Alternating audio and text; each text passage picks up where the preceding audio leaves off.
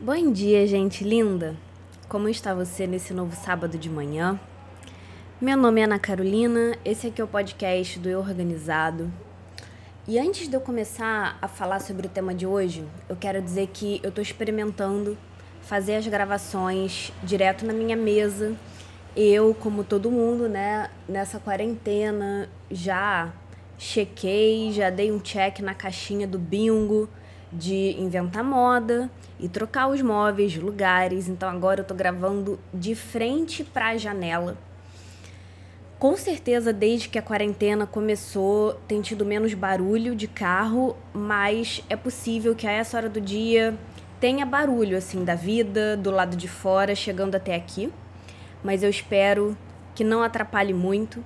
Eu tenho conseguido acordar super cedo em alguns dias, mas em outros eu acordo um pouco mais tarde, é uma coisa que tem flutuado. Então, eu peço para que você fique aqui comigo, porque hoje eu quero falar com você sobre viver e trabalhar em casa. Esse é um episódio para quem está trabalhando em casa. Na verdade, esse é um episódio para quem está precisando ficar muito tempo em casa. No meio desse isolamento, eu acredito que, assim, em maior ou em menor grau, todo mundo está precisando conciliar duas coisas: estar em casa por lazer e diversão e ser produtivo e útil, trabalhar ou estudar em casa ao mesmo tempo. Para nossa sorte, minha e sua, essa tem sido a minha área de especialidade nos últimos cinco anos, ou até antes disso. Eu não me lembro se eu falei aqui no podcast, mas eu sempre trabalhei em casa, né? Eu fiz faculdade de letras. Durante a faculdade e até alguns anos atrás, assim, todos os meus trabalhos sempre foram de casa, sempre foram pelo computador. Então, nessas últimas semanas, nesse sentido, pouca coisa mudou para mim com o isolamento porque trabalhar em casa e estar sempre em casa, não precisar pegar ônibus, não precisar me locomover para o lugar de trabalho, é uma coisa que eu adoro, sempre adorei. E, enfim, funciona com o meu estilo de vida também, né? Já existem alguns textos lá no blog, já existem alguns vídeos no canal do YouTube sobre esse tema, mas eu achei bom concentrar aqui agora alguns lembretes muito importantes sobre esse tema de estar em casa pra caralho, né? Independente do que pra caralho seja para você.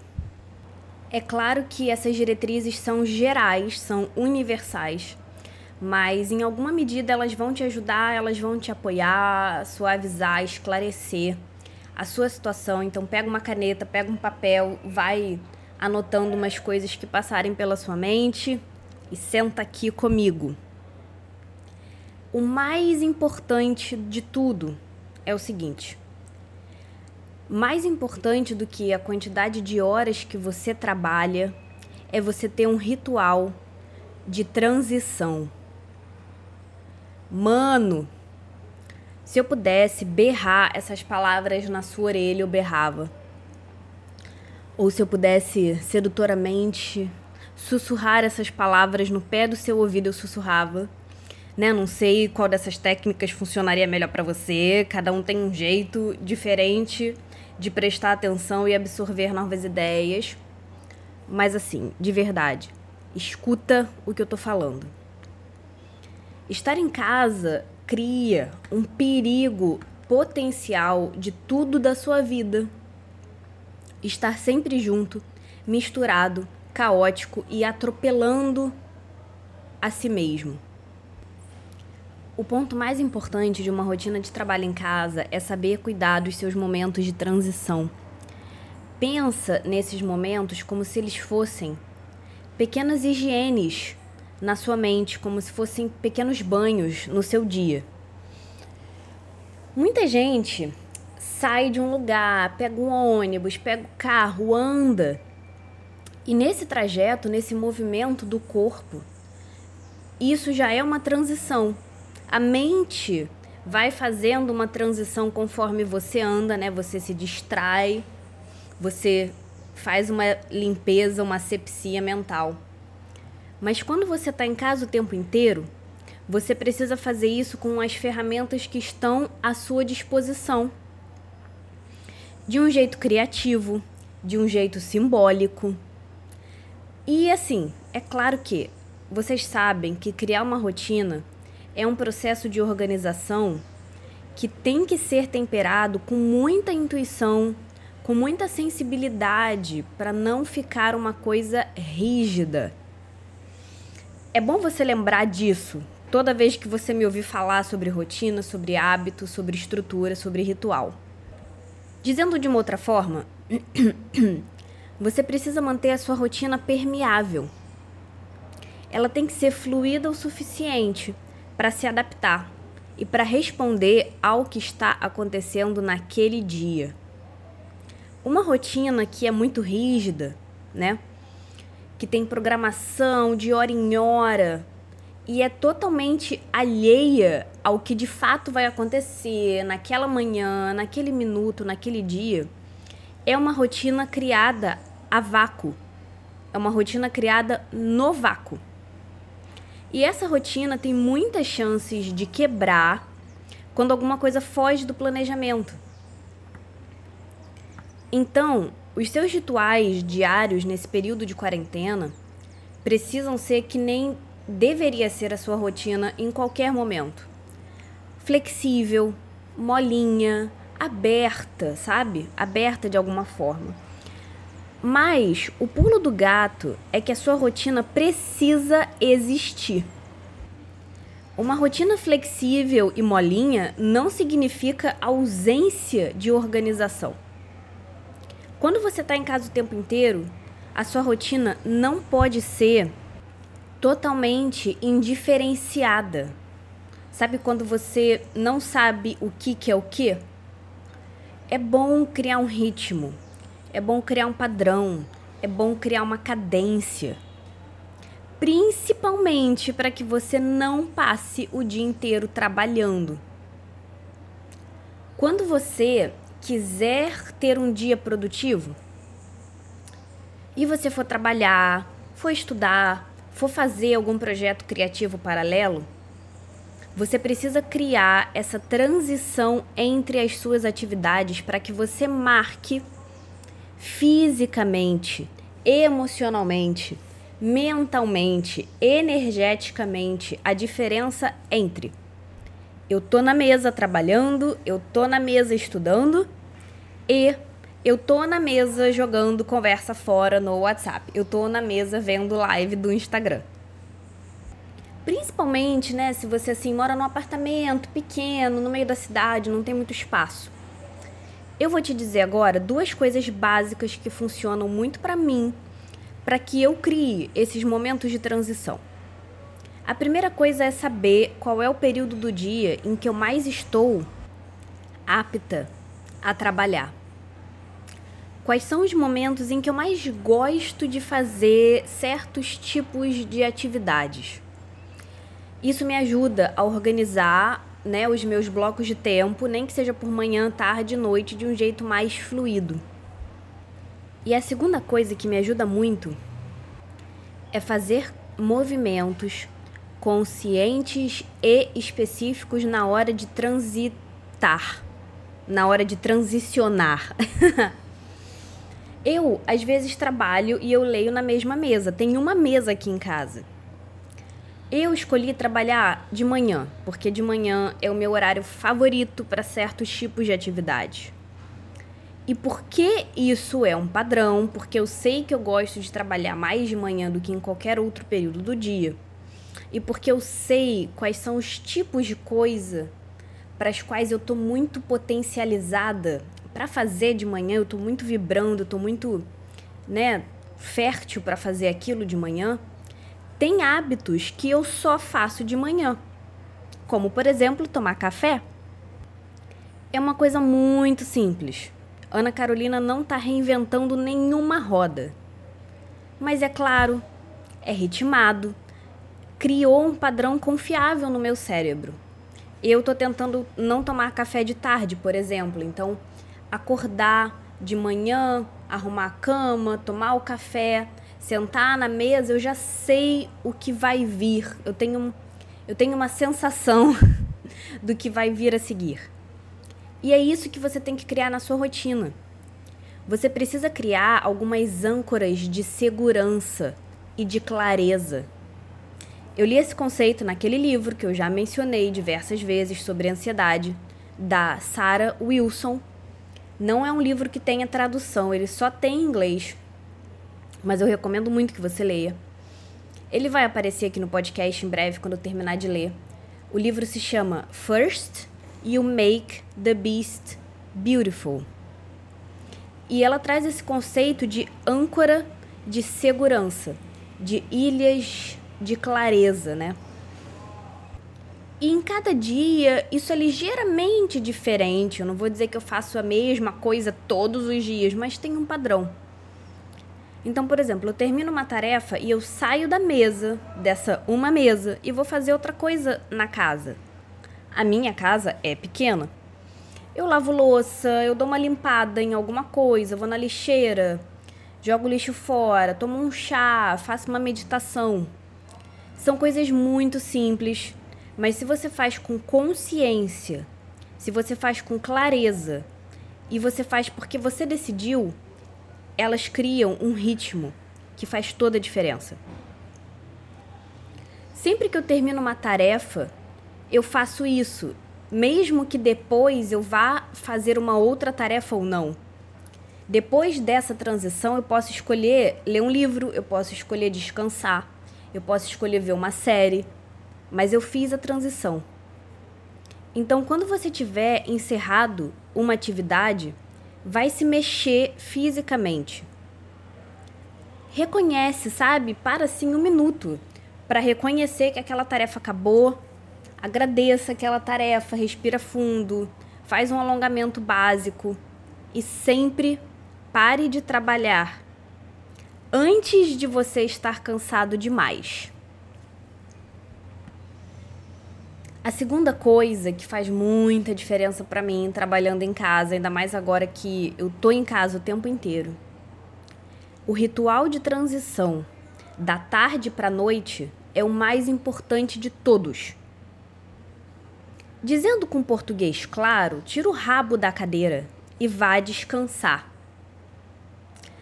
Você tem que ter um horário limite específico para ser o fim da sua jornada produtiva naquele dia. E eu sei que nem todo mundo que está trabalhando em casa pode fazer isso, mas assim, cara, eu te convido, pensa nisso, encontre uma solução criativa principalmente para quem, como eu, já trabalhava de forma autônoma em casa antes desse isolamento social. Que horas termina o seu dia útil de trabalho? Isso depende de muita coisa. Depende do seu cronotipo. Parênteses. Tem dois vídeos no YouTube do Eu Organizado no meu canal cujo nome é cronotipo, para você entender o que é o teste do cronotipo. E na descrição desses vídeos tem o teste para que você faça ele. Fecha parênteses. Depende do seu cronotipo, depende do seu período favorito para trabalhar no dia, depende das pessoas que moram com você, depende da sua equipe estar online, dependendo de qual é o seu tipo de trabalho. Você tem que levar todos esses fatores em conta e decidir. Mesmo que você diga para mim assim: "Ai, Ana, eu não posso escolher o meu horário, sabe? Eu não posso. Eu não posso fazer o meu horário." Tá bom. É o que tem para hoje. Fazer o que, vida que segue. Eu só não quero que o seu trabalho te tome e se torne todo o seu dia em casa. Porque aí é um pulo para que ele se torne toda a sua vida. E a gente sabe, né? A gente sabe daquela máxima fabulosa do efeito composto. O que você faz com o seu dia, em alguma medida, pode se tornar o que você faz com a sua vida inteira. Essa frase existe para lembrar a gente da potência e do peso que tem os nossos hábitos. E assim, né? É claro que uma ou duas semanas trabalhando 12 ou 15 horas por dia, talvez não tenha um impacto negativo imediato e reversível. Mas se isso se torna um hábito, é um padrão que pode durar um ano. E se dura um ano, pode durar dois anos. E aí o perigo começa a dar as caras. Se você é mãe, é pai, tá com filho em casa, eu sugiro fazer o inverso. Tenha clareza de qual é a hora do dia em que você vai conseguir ter apoio de outra pessoa para te ajudar, para que você possa trabalhar, estudar, talvez de um jeito um pouco mais concentrado, se isso for possível. Se isso não for, coordene os seus períodos de concentração com as atividades do seu pequeno. Assim, nem que seja meia hora, por menores que sejam. E eu imagino que você já saiba disso, mas eu reforço. Esse é um conselho bom para todo mundo. Tenha clareza das suas prioridades. E isso me leva para a terceira coisa que muito me ajuda e que assim é fundamental para quando você está em casa o dia inteiro. Quais são as suas três vitórias do dia? Pensa nisso todo dia de manhã, toda vez antes de você ir dormir. Viver em casa, trabalhar em casa, estar tá sempre em casa, na minha opinião, é um pouco às vezes como andar na beira de um precipício. A vista é linda, é de tirar o fôlego, mas um ou dois passos em falso e você cai de cara no chão. Mais do que nunca, você tem que treinar o seu poder de priorização agora aumentar a sua clareza sobre o seu trabalho ou sobre os seus projetos pessoais. O que é mais importante para você hoje? Qual que é o foco da sua manhã? Qual que é o foco da sua tarde? Se o dia de hoje tivesse um tema, qual ia ser o tema do dia de hoje? Às vezes, gente, assim, o tema da minha tarde é respirar fundo, ficar calmo e me recuperar. Porque quando bate a crise, quando bate a ansiedade, o apeito no perto, sabe? Às vezes é isso que dá para fazer, cara. Tá tudo bem. Lembra que essas dicas são para quando você quiser ter um dia produtivo, criador e criativo. Nem todos os dias precisam ser assim nem todos os dias vão ser assim. Ponto. Às vezes eu gosto de fazer isso, especialmente no domingo. O tema do meu dia é ficar offline ainda mais tempo e curtir os meus hobbies, curtir o meu lazer, o meu passatempo. E é muito legal também você fazer isso antes de você ter uma crise de medo, antes de você ter uma crise de pânico antes de você ter uma crise de ansiedade. E acabar precisando fazer isso para se recuperar, sabe?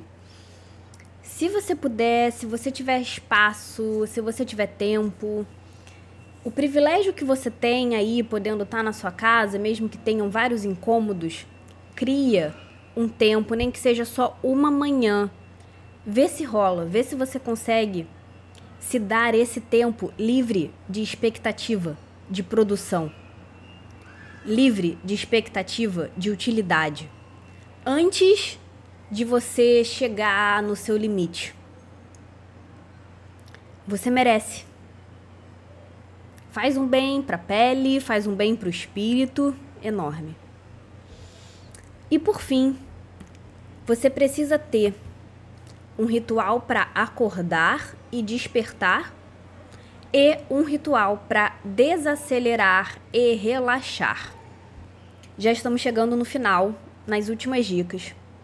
Estando você em casa ou não, esses, esses são, eu ia falar esses dois, falei esses sois. Esses são os dois pilares básicos da sua rotina. Se você tá acostumado, tá acostumada a sair para trabalhar agora existe uma camada extra de criatividade para você nutrir aqui nesse exercício, né? Como que você adapta o trajeto para o trabalho de ida e volta para que, mesmo estando em casa, você sinta que você no início do dia chegou no trabalho? E para que você sinta que no período da noite ou da tarde você chegou em casa. Sabe? Eu, Ana Carolina, faço assim. Eu marco na cabeça a hora que eu quero acordar. E eu tô experimentando um certo conjunto de atividades para fazer de manhã. Qual é o tempo que dura esse seu ritual de despertar de manhã? Independente da hora que você acorda, independente se você vai ter 20 minutos para ter um ritual ou se você tem duas horas, o importante é você ter essa consciência. Para algumas pessoas é mais longo, para outras pessoas é mais breve. Você tem que encontrar o seu. Porque o ritual da manhã é o momento de você começar a se movimentar e você começar a avisar para o seu corpo, ainda que de forma leve e rápida, que tá na hora dele acordar para a vida. Para quando você quer ter um dia que seja um dia, né, de alguma forma produtivo. Idealmente, no mundo ideal, qual é o tipo de sensação que você queria ter todo dia de manhã? Faz um exercício de imaginação aí, sabe? Fecha o olho. Pensa, deixa a sua mente ficar preta, né, em branco, em preto. Imagina, como que você ia querer se sentir? Tem alguma coisa em potencial que pode estragar o seu humor logo de manhã? Eu sei que tem para mim. Será que rola de você preservar o seu sossego mental? Será que rola você ficar longe dessas coisas que estragam o seu humor de manhã? De que forma você pode despertar suavemente e manter o foco ainda assim? Estima uma média de tempo, assim, mais ou menos, para o seu ritual da manhã. E saiba qual é a ordem das coisas que você vai fazer depois que acordar. Tendo um tempo estimado, um tempo estimado e uma sequência clara na sua mente, foi. É isso. É claro que essa rotina vai ser um pouco diferente todos os dias mas eu vou dar o meu exemplo. Eu acordo, rolo na cama um pouquinho. Às vezes, aqui, depois de rolar na cama um pouquinho, eu faço um exercício, um alongamento, estendo o tapetinho da yoga, às vezes não. E aí, de toda forma, depois eu tomo banho, arrumo a cama, faço uns cuidados básicos, assim, né? De botar perfume. Obviamente que eu ponho perfume porque Ana Carolina pode não estar em público, mas eu continuo sendo a pessoa mais cheirosa de Copacabana. Faço limpeza de pele, troco de roupa, fico assim mais ou menos arrumada. Faço um café da manhã. Guardo o celular e aí sento na mesa, na minha única mesa, para ver um vídeo de comédia, um vídeo engraçado, um stand-up, um sketch, uma coisa assim. E aí eu começo a trabalhar na primeira tarefa mais prioritária do dia. Depois do seu ritual de acordar, que horas mais ou menos é a hora em que você começa de fato a fazer alguma coisa? E depois eu marco na cabeça a hora de dormir e faço esse mesmo processo para a noite. Uma coisa importante sobre rotina noturna para fechar aqui o episódio é que independente da hora que você escolher para dormir, você tem que ter um período reservado para relaxar. Para você ir diminuindo o fluxo. Para você ir diminuindo o fluxo, a intensidade das atividades. E ir chegando assim devagarinho naquele estado de relaxamento pré-sono, sabe? Eu tô lendo um livro maravilhoso, eu já disse isso no Instagram, que tá mudando super a minha vida, que se chama Mude os seus horários, mude a sua vida é o nome do livro. E ele diz uma coisa certíssima: relaxar e dormir não é algo que necessariamente acontece sozinho. Ainda mais agora. Em tempos de pandemia, com a gente em casa o tempo inteiro, é muito fácil, gente, é um pulo. Pra gente ficar pendurado, preso e pendurado no celular o dia inteiro. Hiperestimulado, conversando com alguém o tempo todo, sempre recebendo notícias que induzem o medo, que induzem a ansiedade, sabe? E assim, a única coisa que eu tô dizendo é: saiba quando parar. Saiba parar. Porque tá tudo bem ter medo, tá tudo bem ficar pendurado no WhatsApp. É o que o momento tá trazendo. Se você sente que é importante para você ter contato social através do Instagram, né, através do WhatsApp, tudo bem. Mas saiba colocar um limite no que está fora de você, saiba colocar um limite no mundo externo. Parênteses, né? Isso significa quem mora com você na internet, nas pessoas com quem você conversa no WhatsApp. E se recolher tudo bem ter esses processos, mas saiba a dose, saiba a medida, saiba parar. E ter um tempo na noite para ficar sozinho, sozinha, só com você mesmo. Digerindo o que aconteceu naquele dia, deixando a sua mente despressurizar, permitindo que o sono chegue, sabe? Porque esse relaxamento, esse sono, quando ele vai chegando até você, se você tá muito embarreirado com tela, Netflix, celular, pá, estimulado por todos os meios, o seu sono não vai conseguir furar. Você tem que se abrir para essa penetração do sono. Dormir é uma coisa muito importante. Então, eu espero que essas dicas tenham ajudado você. Eu espero que na semana que vem eu traga coisas muito boas sobre essa leitura de hábitos. E se você quiser conversar, se você quiser me contar o que, que você pensou ouvindo esse episódio, você sabe onde me achar. E a gente se vê semana que vem.